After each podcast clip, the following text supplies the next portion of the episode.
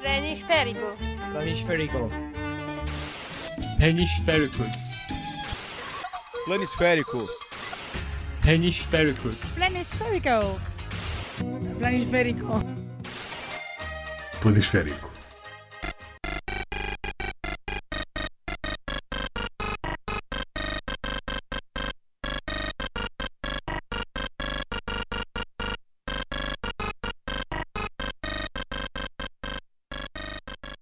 Esta é uma música familiar para muita gente, para mim é de certeza, e também de certeza que é para o Mário Lopes, que é a nossa estrela convidada aqui no episódio 26 do podcast Planisférico, que é uma, uma alternativa mais que credível ao Tiago Pimentel, que, que enfim que está ausente, uh, mas que vai regressar em breve aqui ao nosso relevado. Com mais força, não é? Exato. Bem-vindo, Mário. Uh, Obrigado, O que é que me tens a dizer desta música?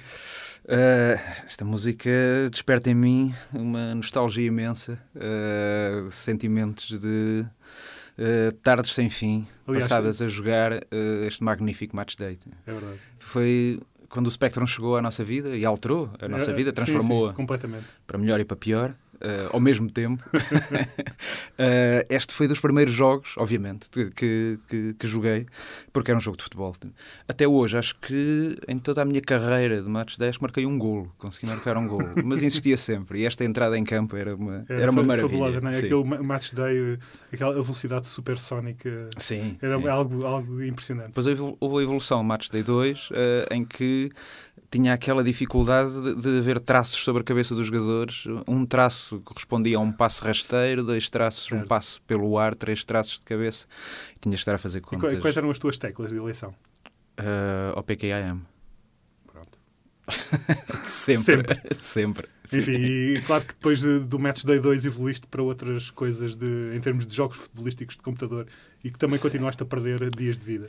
Uh, sim, os jogos de estratégia. Ainda tenho, ainda tenho as cassetes todas. Vendi as cassetes de, de jogos de computador na Federal Ladra todas, menos os de jogos de futebol. Esse ainda tenho, ainda tenho todos. Uh, Emily Hughes International Soccer, com o grande Emily Hughes, uma das estrelas do West Ham, uh, era, o meu, era o meu preferido. Era genial. Dava para mudar os nomes dos jogadores e tudo. E, punhas-te na equipa? Nunca. Isso é sacrilégio. Não, nunca fiz isso. Nunca fiz isso. Mas tinha, tenho ainda uma, uma gravação com a- a- as equipas do Campeonato Mundial de Júniores de 91. É bom jogar. Enfim, não é para, para falar de, de jogos de computador eh, sobre futebol que é este episódio, embora isso é- seja uma ótima ideia para um programa futuro. E Uhum. se calhar voltamos-te a convidar Ora, para falar disso. Ah, e das tuas façanhas e das tuas equipas e dos títulos imensos que terás ganho. Ross County. Ross County da Escócia, ver sempre no coração. Não ganhei nenhum título, mas trouxe-os da bancarrota da segunda divisão à primeira. Ahm, não tinha o dinheiro para contratar qualquer jogador e consegui levá-lo às competições europeias, na primeira divisão, e lutar pelo título contra os inevitáveis Celtic e Glasgow. Pronto. Foi o meu maior feito. Eu nem, vou, eu nem vou falar daquilo que, que fiz quando tomei conta do marco de canaveses. Por motivos óbvios. Ah, mas pronto, enfim, de- devo dizer que foi uma glória europeia muito duradoura no- nos tempos do Championship Manager. Enfim, não é sobre isso Sim. que estamos a falar, ou que vamos falar hoje no, no podcast Planisférico. Ah, eu sou o Marco Vaza e temos aqui connosco o Mário Lopes, como já disse, jornalista do público, da, da, da cultura e da música. E é, e é a propósito de música que, que vamos, falar, vamos falar hoje. Ah, há muitas conexões entre o futebol e a música. Ah, e já cantámos até aqui uma vez no, no Planisférico. Cantámos um hino, foi o hino do Will Grigg, eu e o Tiago. Ah, tão bom. Soa, soa muito bem, mas isso não vai acontecer Ok, hoje. Não ok. vamos cantar hoje. Ah, Mário, ah, quando, futebol e música, Hum. quando pensas nisso, o que é, qual é a primeira coisa que te vem à cabeça? Há há uma que é bastante. que será, quer dizer, a maioria das pessoas, se calhar, lembram-se dessa, não é? Que é You'll Never Walk Alone. Certo? do Liverpool. No meu caso, há, há- outra, há outra razão para me lembrar dela, que é o facto de, eh, de, de ter os, os Beatles como uma espécie de divindade. Um, e Beatles Liverpool, cidade onde eles apareceram, e, e daí vai-se lá parar eh, rápido. Ainda por cima, o, o You'll, Never, eh, You'll Never Walk Alone é uma canção de um, escrita origi- originalmente para um musical eh, dos anos 40, da, grande dupla do Rodgers and Hammerstein, mas que eh, se tornou o hino eh, quando começou a febre do, eh, do beat, do Mercy Beat, no início dos anos 60. E é uma canção que foi gravada pelos grandes Gary and the Pacemakers, que faziam, faziam concorrência, entre aspas, aos Beatles, no circuito de, de bandas da altura, uh, que fizeram uma versão uh, que Tommy Smith, um dos jogadores de Liverpool, ofereceu ao Bill Shankly, o grande, o grande treinador, e o treinador ficou incrivelmente emocionado, uh, começou a falar dessa, dessa canção. Uhum. Uh, os adeptos acabaram por adotá-la como o, o hino do, do Liverpool. É uma, é uma, assim, uma balada cheia de, cheia de emoção, emoção pop. Uh, supostamente, não consegui confirmar, quando Gary and the Bestmakers foram ao, ao Ed Sullivan Show, havia a vontade de levarem com eles a equipa do Liverpool para estarem em fundo a cantar em coro a canção. Não sei se isso aconteceu. Se aconteceu, deve ter sido um dos momentos mais bonitos da televisão americana e os americanos, obviamente, não perceberam nada. claro, os americanos, para eles, o futebol é outra coisa, não é? Sim. Enfim, e terão, terão também, o desporto americano terá as suas conexões musicais. Terá. Seguramente. Terá, até porque aquilo são tantos intervalos e tanta publicidade. Exato, aliás, eles têm, têm, a tradição do, do halftime show no, no Super Bowl, não é? Enfim, sim, tem sim, sempre sim. supostamente os, os maiores números musicais hum. do momento, os hits do momento, não é? Já passaram por lá toda a gente, Lady Gaga, nem sei quem é que passou por lá este ano, não me lembro. Sim. Não interessa, mas tivemos a Janet Jackson com aquele e o Justin Timberlake com aquele famosíssimo Nipplegate. Enfim, não vamos falar sobre isso. Vamos é, ouvir é... antes um bocadinho da, do You'll Never Walk Alone, a versão dos Jerry and the Pacemakers.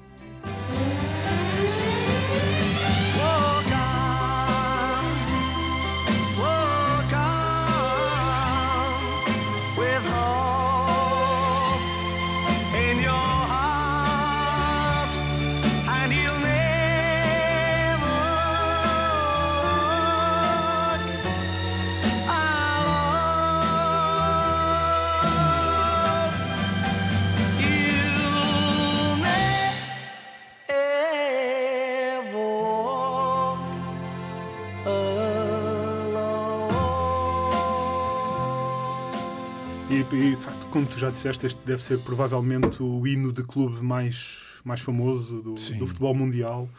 Uh, isto de facto deve ser, deve ser uma experiência incrível estar em Anfield a ouvir e a cantar sim, esta, claro este You'll Never Walk Alone. Acho que mesmo, é? mesmo os adeptos das equipas adversárias deviam cantar, deviam cantar com ele. Quer dizer, se, se forem do Everton, não. Não, mas... seguramente, seguramente que não. De facto, Liverpool é uma é uma cidade de futebol e uma cidade uhum. de música também, não é? Sim, sim, por, sim. por aquele por o motivo mai, maior da música, a cidade dos Beatles. Claro. Sim, sim, sim. É? Verdade. E já falaste aqui deles, uh, que, que é essa a conexão mais óbvia. Uhum. Os Beatles gostavam de futebol ou não?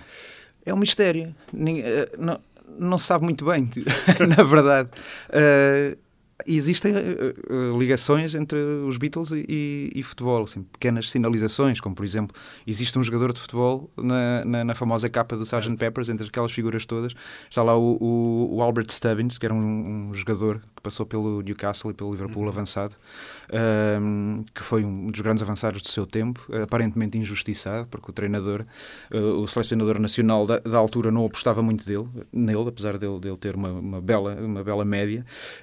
Um, e foi escolhido pelo, pelo John Lennon para figurar na, na, na, capa. Um, não se sabe se era por ele ser grande fã do, do Liverpool, se, se era por simplesmente gostar do nome Stubbins. Alguns dizem, ah, ele só gostava da forma como soava. A verdade é que o mesmo Lennon, em, num, do, num dos álbuns a sol dele, de 76, o Walls and Bridges, um, escolheu como capa uh, uma sobreposição de três, uh, de três desenhos que, que, tinha feito quando era novo, quando tinha 11 anos, em 1952. E uma dessas, um desses desenhos é uma uh, reconstituição, com aquele traço infantil, da, da final da Taça da Inglaterra desse mesmo ano, 52, que o Newcastle ganhou 1-0 ao, ao Liverpool uh, ao Liverpool não, ao Arsenal, com um gol de um jogador chileno chamado uh, Jorge Robledo e temos na capa imortalizado o momento em que Jorge Robledo de cabeça tira a bola uh, para dentro da, da, da, baliza do, do Arsenal.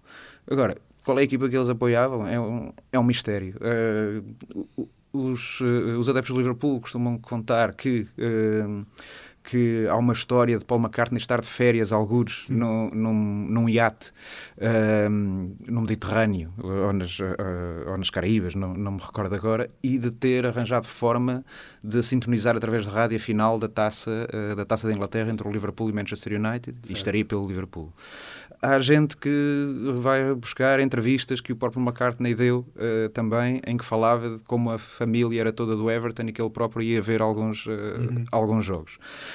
Um, mas a verdade é que parece que nenhum deles gostava muito de. ligava por aí além ao, ao futebol. O, o, George Harrison não gostava de certeza de futebol, não é? O George Harrison, como sempre, era o que tinha as melhores tiradas e quando lhe perguntaram qual era a, a, a equipa dele, uh, ele, ele disse: existem três equipas em, em Liverpool e eu gosto da outra. não sei qual será a terceira que ele estava a falar. Eu lembro, tenho, tenho, tenho memória de há pouco tempo, uh, enfim, uma das conexões do, do Everton com, com os Beatles é uhum. de que eles, em tempos. Há, há, não, há pouco tempo, há um ano ou dois, adaptaram uma música do, dos Beatles, o, ah. o Can't Buy Me Love, uhum. na altura em que eles tinham o John Stones, que era Sim. o defesa central. Uh, que, era, que era muito pretendido pelo Chelsea, na altura em que estava o Mourinho, não sei o quê, e eles, uh, quando, durante esse período, diziam Can't Buy Me Stones. Money Can't Buy Me Stones. uh, só que, claro, os, os, os, os dirigentes do Everton tinham estavam a pensar noutra música claro. qualquer, uma música qualquer que metesse money, e pronto, e lá venderam o John Stones para, enfim, para o Manchester City. Claro, tristezas do futebol moderno. É isso. Uh, mas é, é, verdade, é que há muitas conexões improváveis, uh, como, como esta que vamos ouvir agora.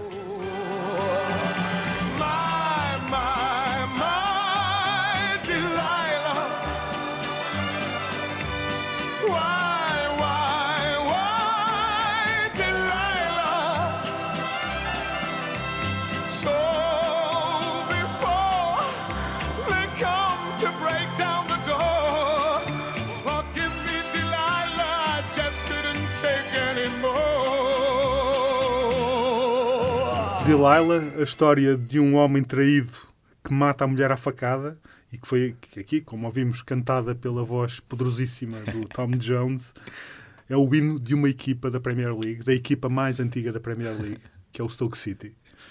Na verdade, ninguém sabe muito bem porquê. Uh, porque, é que, porque é que o Delilah, porque é que esta história de, de, de, de faca e alguidar, de cordel, absolutamente trágica, é, é um popular, hino. não é? é sim. É um popular e esta é uma história popular. Tipo... Exato. Que atravessa os tempos, não é? Sim.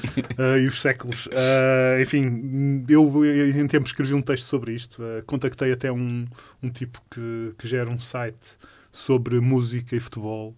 Ele próprio me disse que não, não, ninguém tinha bem a certeza também como é que isto tinha ido parar ao, ao, Stoke City, como é que esta música tinha sido adotada pelo, pelos adeptos de Stoke City. O, o máximo que ele me cons conseguiu dizer é que as coisas que, que terá começado num pub. Que estranho.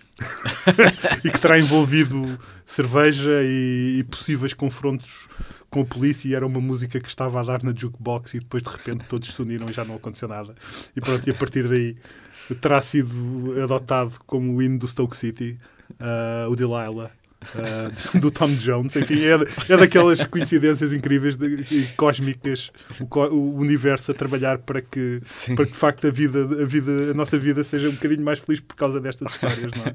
Se faz do Stoke City um dos clubes mais rock and roll, não tanto pela canção de Lila, mas pela história que está, que está atrás. É verdade. Cerveja, polícia, pancadaria, enfim, punk rock. Tipo. É verdade.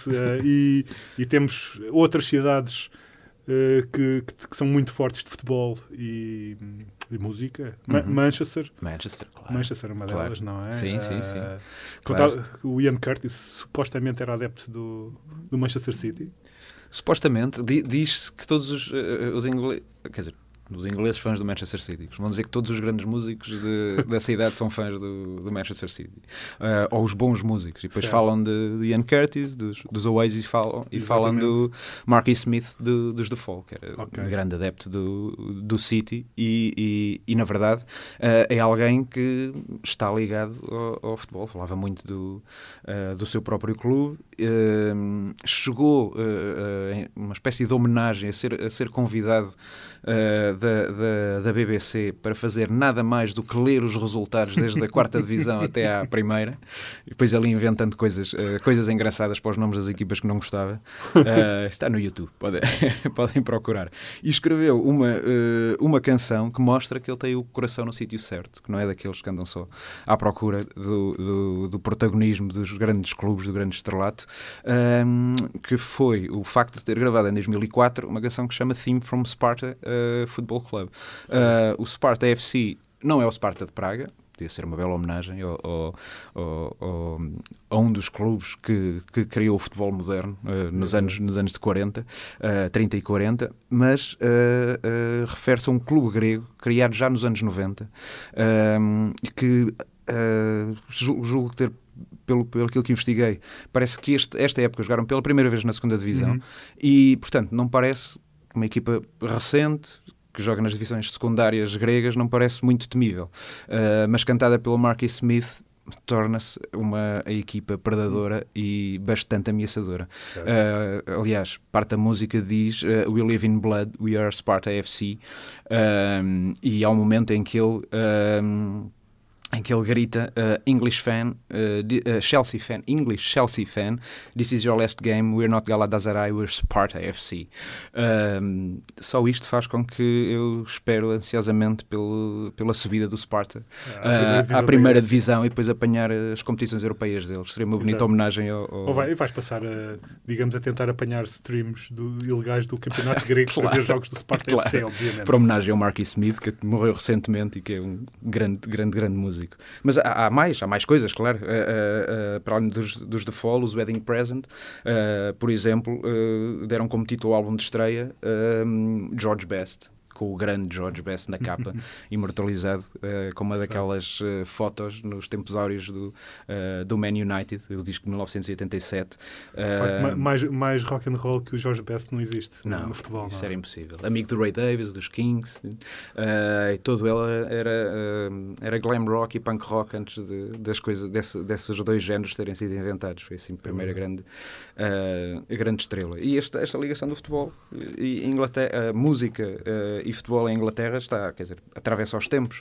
Os Bell and Sebastian, uh, neste caso escoceses, não ingleses, uh, tinham por hábito fazer, uh, fazer jogos uh, uhum. quando andavam uh, naqueles tempos de espera entre concertos nos grandes certo. festivais e coisas assim organizavam jogos nos, nos backstage e coisas Exato, aliás assim. não é não, eu também há pouco tempo escrevi também um texto aliás com a tua ajuda e com a tua consultoria técnica sobre, sobre os Clash uhum. e sobre, o, sobre a gravação a história da gravação e da criação do, do London Calling terceiro álbum deles uhum. provavelmente ah, quem considera que é o, que é o melhor álbum dos Clash. Estou com essas pessoas. Uh, enfim, eu sou, eu sou mais combat rock. Certo, mais direto. Uh, pronto, mas uh, diria que, ou, ou, seja, a história é muito, muito basicamente aquilo era numa altura em que eles tinham despedido o manager, andavam à procura de um estúdio para, para gravar e para, para criar, não é? Para compor, para escrever a música e, enfim, no, nessas sessões no, nos intervalos dessas sessões eles iam jogar para um, para um pelado, para um, para um campo de cimento, aliás, que ficava ali ao lado dos estúdios. E, enfim, e, e eles eram, eram, eram bastante agressivos, jogavam com botas e, e, enfim, jogavam, jogavam com os miúdos e eram, e eram porreiríssimos, mas depois iam lá os executivos da, da, da empresa que, que, os, que, editava os discos deles e enfim, eles eram um bocadinho mais agressivos e enfim, o, supostamente o, o, Joe Strummer não era muito habilidoso. Uh, o, o, baterista, que eu agora não me lembro do nome, Topper Hidden. que supostamente seria o mais habilidoso. Uhum. Depois havia o outro, havia outro que eu também agora não me lembro Paul do nome. Simonon, que é o Simonon, que, que, era, que era de facto esse é que era o mesmo mais agressivo, que não jogava nada, mas que gostava muito de dar uns pontapés a mais no, no adversário. Que não, um defesa antiga. Exatamente, um defesa, um, defesa, um, um no nonsense, Sim. como diriam os ingleses.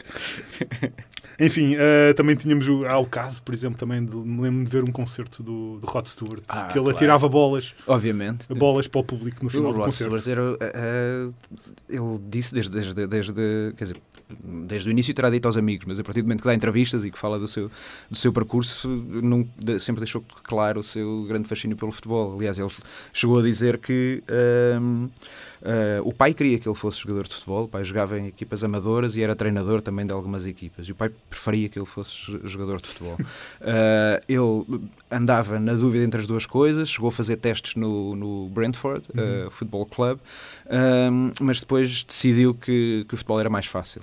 Era mais fácil porque ele. Uh, não, que a música, que música era mais fácil. Uh, mais fácil porque uh, chegou à conclusão que ele podia beber e fazer música ao mesmo tempo e no futebol isso não era, não era assim tão, é um, tão, tão simples. É, uma, é uma, uma razão tão válida como qualquer Sim, outra. É? Mas ele joga, joga futebol, joga em equipas de.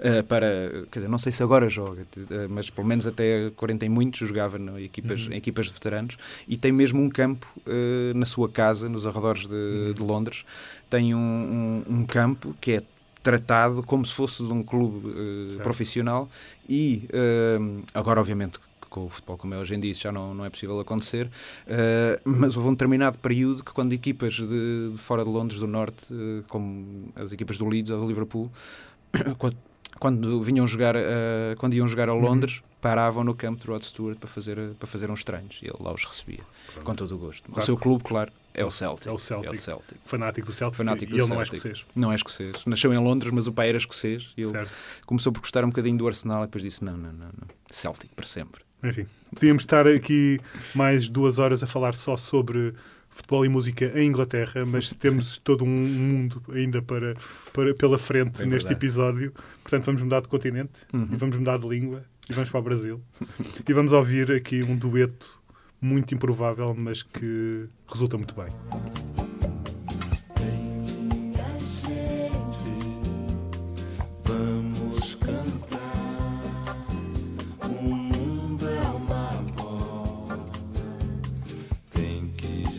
Quem está a cantar é o grande Sérgio Mendes e o rei Pelé. O que é que me dizes disto? Uh, estava à espera que o Pelé cantasse pior. uh, canta bem e, uh, e, a música é bastante, bastante, bastante porreira. é, uma, é uma música que tu não, tendo em conta aquilo que era Pelé, não é? aquele jogador explosivo, completamente de, de, de finta, completamente imprevisível. Esta é uma música muito doce bonitinha. Isto é o Pelé, o Pelé depois das grandes vitórias. Uh, uh, não, quer dizer, uh, mas não espanta, na verdade, se pensarmos bem, que Pelé até consiga cantar, cantar bem esta, esta canção, porque hum, no Brasil há um músico em cada, em cada esquina, há um jogador de futebol a aparecer debaixo de cada, de cada pedra e a relação entre os dois é um sem fim, não é? O grande, o grande Chico Buarque, sempre anda em digressão, joga uh, a bola com, com, com outras equipes e leva aquilo muito a sério, como todas as equipas de músicos uh, uhum. ou jornalistas portugueses que jogaram contra as equipas dele quando certo. ele esteve cá podem, podem testemunhar. Será que ele, vai, ele agora vai, vai ter uma série de concertos cá? Será que vai pois, haver? Não já, sei se ainda dá, já, não sei se ainda dá. Se calhar agora fica treinador. organizar já alguma peladinha? Era, era, era bom. Além de ver em palco, conseguimos ver Exato. Chico Buarque a jogar a bola. Provavelmente Chico Buarque, que é adepto fanático do Fluminense. Fluminense, é verdade, é verdade. E que cantou, já nos anos 90, hum, uma canção chamada, precisamente, Futebol. Uh, mas, quer dizer, no Brasil toda a gente cantou futebol. Uh, até a Elis Regina cantou futebol. Gilberto Gil.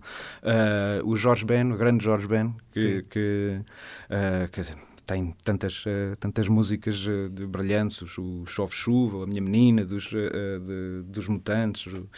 Mas que Nada. ele escreveu canções como Goleiro, Ponta de Lança Africano, Camisola 10 da Gávea, uhum. dedicado ao, ao, Zico, do Flamengo, certo. que era a equipa preferida do, do Jorge Ben, ele chegou a jogar nos, nos juvenis do clube, ou uma canção com, o título Zagueiro, ou seja, ele passa por todas, todas Aliás, as. Eh, até havia, havia o, uma música do.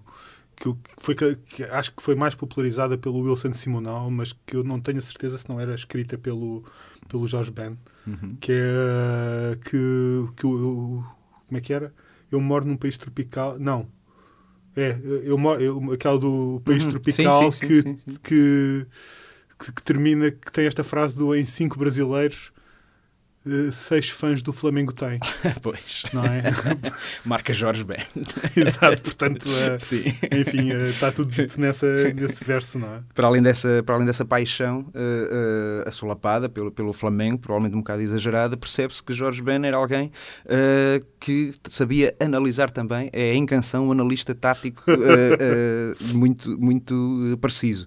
Na canção Zagueiro, ele canta, canta, tinha apontado isto tudo, arrepira zagueiro, limpa a área zagueiro, para ser um bom zagueiro não pode ser muito sentimental. Tem que, ter, tem que ser subtil e elegante, ter sangue frio, acreditar em si. Zagueiro tem que ser malandro. Quando tiver perigo com a bola no chão, pensar rápido e rasteiro, ou sai jogando, ou joga a bola para o mato. Cá está, é o que tem que ser um, um zagueiro. Defesa central. É É isto. É, É isto. isso mesmo. Ahm, enfim, ah, continua- vamos continuar na América do Sul. Uhum. Vamos passar para o grande rival do Brasil, que é a Argentina, que Argentina. também é um país incrível de futebol e de música. Sim. Ah, vamos ser muito breves e vamos falar só de uma personagem, Uhum. que há muitas músicas dedicadas ao deus argentino chamado Maradona, que tem o 10 nas costas. E esta que vamos ouvir é uma delas, uma de várias.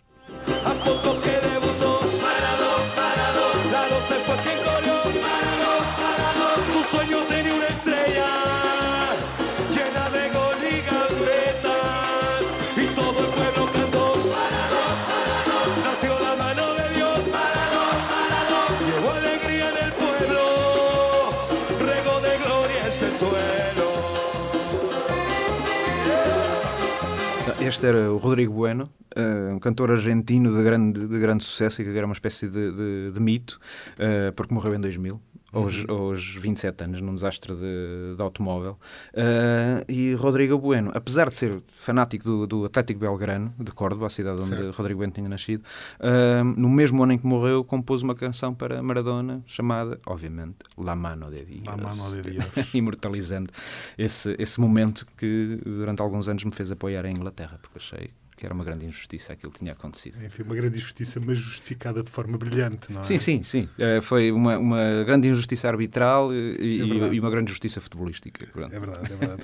Não, era, não é a única música dedicada a Maradona. tá? Eu lembro-me também daquela do Manu Chao, Uhum. lá a vida é na tómbola. Sim, sim, sim. Se eu for a Maradona, que aparece no, no filme, do, filme Mara- do filme do Maradona vai a Costa Rica. Uhum, uhum. Enfim, ah, enfim, em Portugal, vamos passar para Portugal. Ah, Tem de ser. Claro. Ah, temos um Neno, guarda-redes cantor. Não vamos falar muito sobre isso. Va- vamos dizer só que foi a resposta portuguesa a Júlio Iglesias. Sim, sim. Enfim, que o mundo perdeu um grande guarda-redes porque o Júlio Iglesias Aparentemente ah, era bom, não é? era bom e era, isto é, estava na- nas camadas jovens do Real Madrid, Uhum. guarda-redes. Teve Sim. um acidente de carro, acabou-se a carreira de guarda-redes do, do Julio E, e o mundo ganhou um grande ganhou cantor, o maior cantor o maior romântico. cantor romântico. Ali ao lado de Roberto Carlos. Enfim, não vamos ouvir nenhuma música, nenhum- certo de músicas de Júlio Iglesias neste podcast. Uhum. Ah, vamos continuar por, eh, pelo- por Portugal Sim. e, e as relações em, em Portugal entre música e futebol não se resumem ao Neno.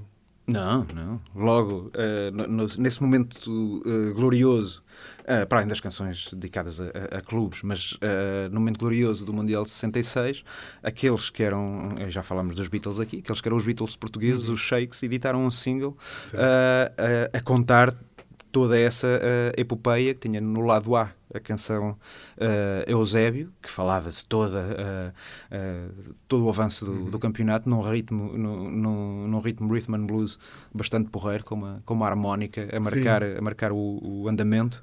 Eh, não se dizia, ninguém dava nada para- pela gente, mas fomos lá e ganhámos e quase que chegámos à final e tudo mais.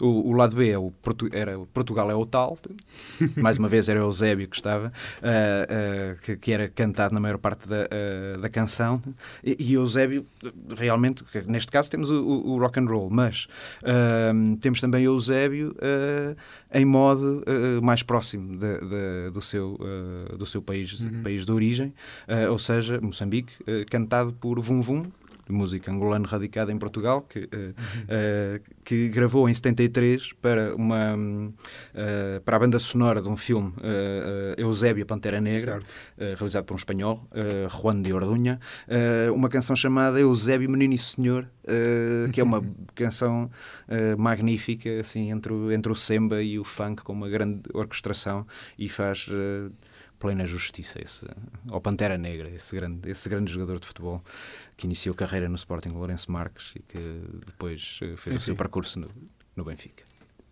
Mar maravilha. Miúdo, miúdo, senhor. Eusébio, miúdo, miúdo, senhor.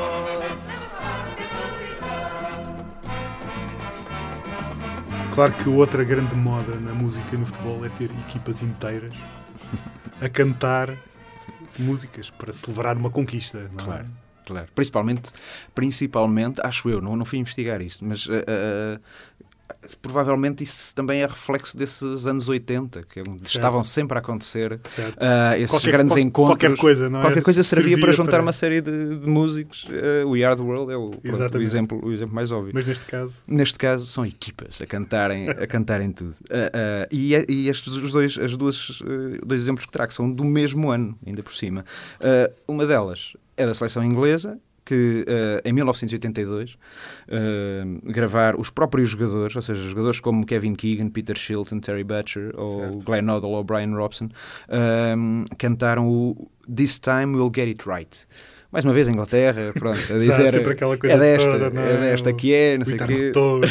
voltar a memórias de 66, etc. Pronto, a canção não é, não, não é trágica, parece assim um, um, um pop rock adaptado para, para pub, para, para pub britânico. Ah, a canção era porreira, pronto, ah, quanto ao Campeonato do Mundo. Como sempre, Enfim. a Inglaterra jogou bem, mas ficou pelo segundo grupo de qualificação, ficou atrás da Alemanha e não conseguiu, não conseguiu Va- va- Vamos, passar. vamos esperar que, que a Inglaterra grave um single agora uh, para, este, para este Mundial de 2018, enfim, em que as esperanças se, re- se renovaram Claro. outra- de novo, não é? Sim. Eh, e que, facto, E em são- que inevitavelmente sejam eliminados para ir nos oitavos de final ou nem pa- passem para pela, pela Nigéria, algo assim do género, ou pelo Panamá, ainda seria mais trágico. Sim. Mas em 19- 1982 há um caso de sucesso com hum, o, grande, uh, uh, o grande disco single Em Frente Sporting, uh, uh, que foi editado no ano em que, em que o Sporting faz a dobradinha, ganhando campeonato e taça, e foi também cantado por todo o plantel, ou seja, temos o, o Mesares, uh, o Jordão, o Oliveira, o Manuel Fernandes, o Inácio, o Duílio, o jovem Carlos Xavier, tudo a cantar uh, uma, uma, uma canção assim, em modo disco, música da Real, com um lado bem instrumental que é que acho que ainda hoje podia pegar fogo na, na pista de dança. É um Malcolm ótimo Ellison também entra. Malcolm Ellison devia estar a servir os copos.